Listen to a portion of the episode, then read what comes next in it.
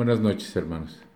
Seguimos estudiando el libro de Marcos, libro que nos ha ido revelando cómo el autor proclama en cada una de sus páginas a Cristo como la revelación divina, a nuestro Señor Jesucristo como el divino Maestro, el Mesías.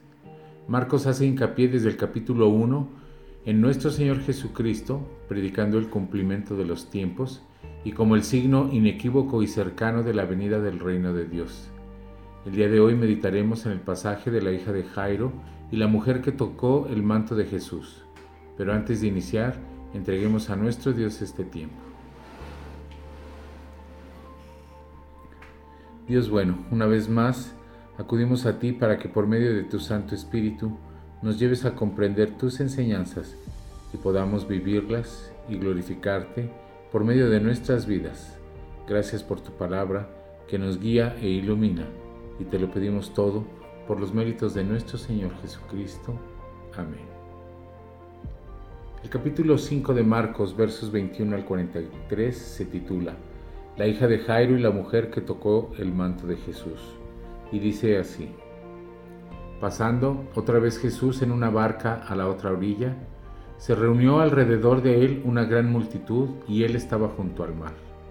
Y vino uno de los principales de la sinagoga, llamado Jairo, y luego que le vio, se postró a sus pies y le rogaba mucho diciendo, Mi hija está agonizando, ven y pon las manos sobre ella, para que sea salva y vivirá. Fue pues con él, y le seguía una gran multitud y le apretaban. Pero una mujer que desde hacía doce años padecía de flujo de sangre, y había sufrido mucho de muchos médicos, y gastado todo lo que tenía, y nada había aprovechado, antes le iba peor, cuando oyó hablar de Jesús, vino por detrás entre la multitud y tocó su manto, porque decía, si tocare tan solo su manto, se le salva. Y enseguida la fuente de su sangre se secó, y sintió en el cuerpo que estaba sana de aquel azote. Luego Jesús, conociendo en sí mismo el poder que había salido de él, volviéndose a la multitud, dijo, ¿quién ha tocado mis vestidos? Sus discípulos le dijeron, ¿Ves que la multitud te aprieta y dices, ¿quién me ha tocado? Pero él miraba alrededor para ver quién había hecho esto. Entonces la mujer, temiendo y temblando, sabiendo lo que en ella había sido hecho, vino y se postró delante de él y le dijo toda la verdad. Y él le dijo, Hija, tu fe te ha hecho salva, ve en paz y queda sana de tu azote. Mientras él aún hablaba, vinieron de casa del principal de la sinagoga diciendo, tu hija ha muerto, ¿para qué molestas más al maestro? Pero Jesús, luego que oyó lo que se decía, dijo al principal de la sinagoga, no temas, cree solamente. Y no permitió que le siguiese nadie sino Pedro, Jacobo y Juan, hermano de Jacob. Y vino a casa del principal de la sinagoga y vio el alboroto y a los que lloraban y lamentaban mucho. Y entrando les dijo, ¿por qué alborotáis y lloráis? La niña no está muerta, sino duerme. Y se burlaban de él, mas él, echando fuera a todos, tomó al padre y a la madre de la niña y a los que estaban con él, y entró donde estaba la niña. Y tomando la mano de la niña le dijo, Talita Kumi, que traducido es, Niña, a ti te digo, levántate. Y luego la niña se levantó y andaba, pues tenía doce años, y se espantaron grandemente pero él les mandó mucho que nadie lo supiese y dijo que se le diese de comer. Algo que nos debe de quedar claro es que Jairo conocía a nuestro Señor Jesucristo y por supuesto lo había ido compartir de la palabra, puesto que al ser él un principal de la sinagoga a donde nuestro Salvador iba a predicar regularmente, es muy probable que además de haber escuchado cuando compartía la palabra, quizá escuchó de los milagros de Jesús o lo hubiera visto realizar alguno. Sin embargo, Jairo era un creyente. Su declaración sobre que Jesús podría hacer salva a su hija, además de regresarle la salud, nos lo muestra. La palabra griega salva, usada en el versículo 23, es sosó, y su definición es salvar, librar o proteger. Esta misma palabra es usada por nuestro Señor cuando le dice a la mujer de flujo de sangre en Mateo 9:22, pero Jesús Volviéndose y mirándola, dijo, Ten ánimo, hija, tu fe te ha salvado. Y la mujer fue salva, sosó, desde aquella hora.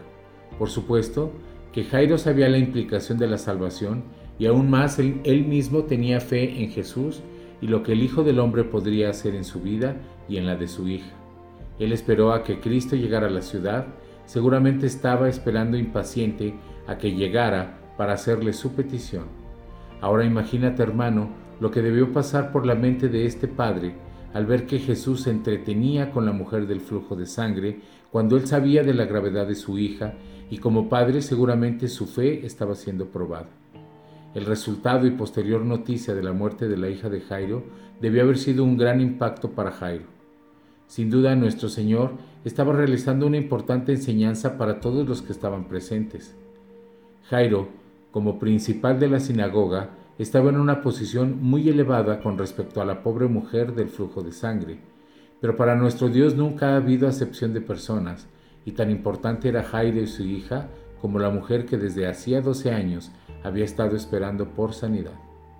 Sin embargo, como ya hemos aprendido, Jesús constantemente usaba las circunstancias para dar el mensaje de la vida eterna, del perdón de pecados por medio del arrepentimiento y por supuesto se mostraba en su infinito poder y magnificencia delante de los hombres, demostrando su amor incondicional, su misericordia y compasión para nuestras vidas. Cristo demora lo suficiente hasta el punto de que le avisan a Jairo que no importune más al maestro, ya que su hija ya estaba muerta. Si tú eres padre podrías darte cuenta de lo que esto significa en tu vida, si fueras notificado con esta tremenda noticia. Sin embargo, una vez más el Señor muestra su amor y compasión para la vida de Jairo expresándole estas palabras. No temas, cree solamente. Y de esta manera fortalecer la fe que Jairo había ya demostrado al venir al Señor Jesús para hacer su petición inicial.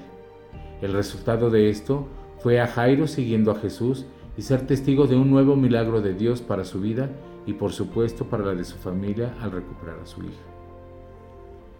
Cuando ellos llegan a la casa del principal, Jesús se da cuenta de la incredulidad de todos los presentes, al burlarse de él cuando les advierte sobre que la niña no estaba muerta, sino únicamente dormía, lo que provocó una hilaridad en todos los presentes y que ante tal actitud los descalificaba para ser dignos de ver uno más de los milagros de Jesús en la tierra. Y nuestro Señor mismo los echa fuera, dejando únicamente a sus padres y a los tres discípulos que seguían a Jesús.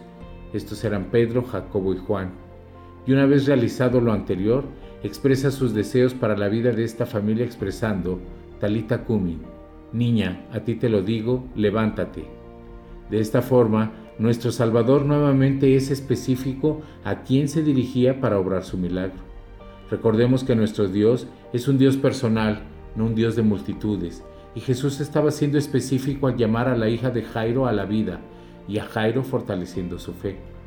Al final, Jesucristo les da la instrucción de no revelar lo que había sucedido, ya que era algo que en realidad no necesitaba, y esto es acrecentar en ese tiempo la persecución de la que ya era objeto y esperar al momento oportuno en el que se daría a conocer, ya que él sabía que esto acarrearía más enemigos que ya lo buscaban para matarlo, y su tiempo evidentemente no había llegado. En la narrativa del autor, donde Jesús da una doble enseñanza pero un mismo amor para ambas personas, sin realizar ningún tipo de acepción y tratando a cada uno de acuerdo a sus circunstancias, y dejándonos sendas experiencias para ser utilizadas para su honra y gloria. Jesús se para para hablar con la mujer del flujo de sangre y en aquel tiempo y circunstancia era una enfermedad que ameritaba la opinión de diferentes médicos. El Evangelio de Lucas lo clasifica como una enfermedad incurable. La fe de esta mujer era fuerte ella piensa en su interior que si con tan solo tocar una orilla de su manto, esto sería suficiente para poder ser sanada.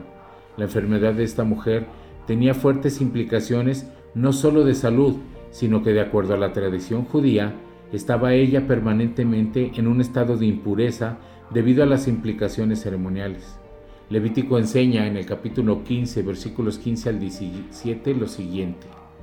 Y la mujer cuando siguiere, el flujo de su sangre por muchos días fuera del tiempo de su costumbre, o cuando tuviera flujo de sangre más de, más de su costumbre, todo el tiempo de su flujo será inmunda como en los días de su costumbre. Toda cama en que durmiere todo el tiempo de su flujo le será como la cama de su costumbre, y todo mueble sobre que se sentare será inmundo, como la impureza de su costumbre.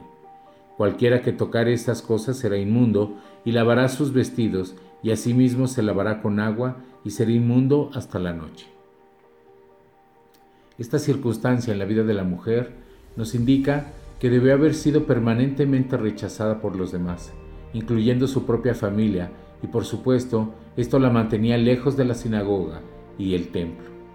Además de lo anterior, físicamente había sido una dura prueba para esta mujer. Debió haber estado muy débil, físicamente muy deteriorada y en lo económico segura y completamente minada.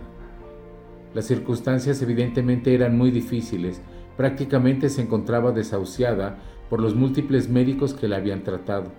Sin embargo, como todas las circunstancias en nuestra vida, Dios siempre tiene la última palabra. El evangelista nos narra que la enfermedad era como un azote, dando a entender la gravedad de las circunstancias. En los planes de Dios, sin lugar a duda, Jairo y la mujer serían casi imposible que se conocieran, debido a que ella no podría, por su enfermedad, entrar en la sinagoga en la que Jairo era el principal, pero los planes de Dios son perfectos y permitió que sus vidas se cruzaran en la necesidad que ambos tenían de nuestro Salvador y que sin duda representan lo que tú y yo necesitamos independientemente de las circunstancias de nuestra vida. Necesitamos de manera vehemente de nuestro Salvador. La fe de esta mujer, como ya vimos, era una fe fuerte. Ella se daba cuenta de la necesidad que tenía del médico de médicos, en donde por un lado tendría la sanidad física, pero sobre todo la sanidad espiritual, la cual, según el mismísimo Jesucristo declara, Hija, tu fe te ha hecho salva, ve en paz y queda sana de tu azote. En ambos casos, tanto con la hija de Jairo, así como con la mujer del flujo, Dios les da el regalo principal al que todo ser humano debíamos aspirar, y este es el regalo de la vida eterna. Ellos se dan cuenta de su necesidad y nuestro Dios les prodiga de su amor y voluntad perfecta para sus vidas.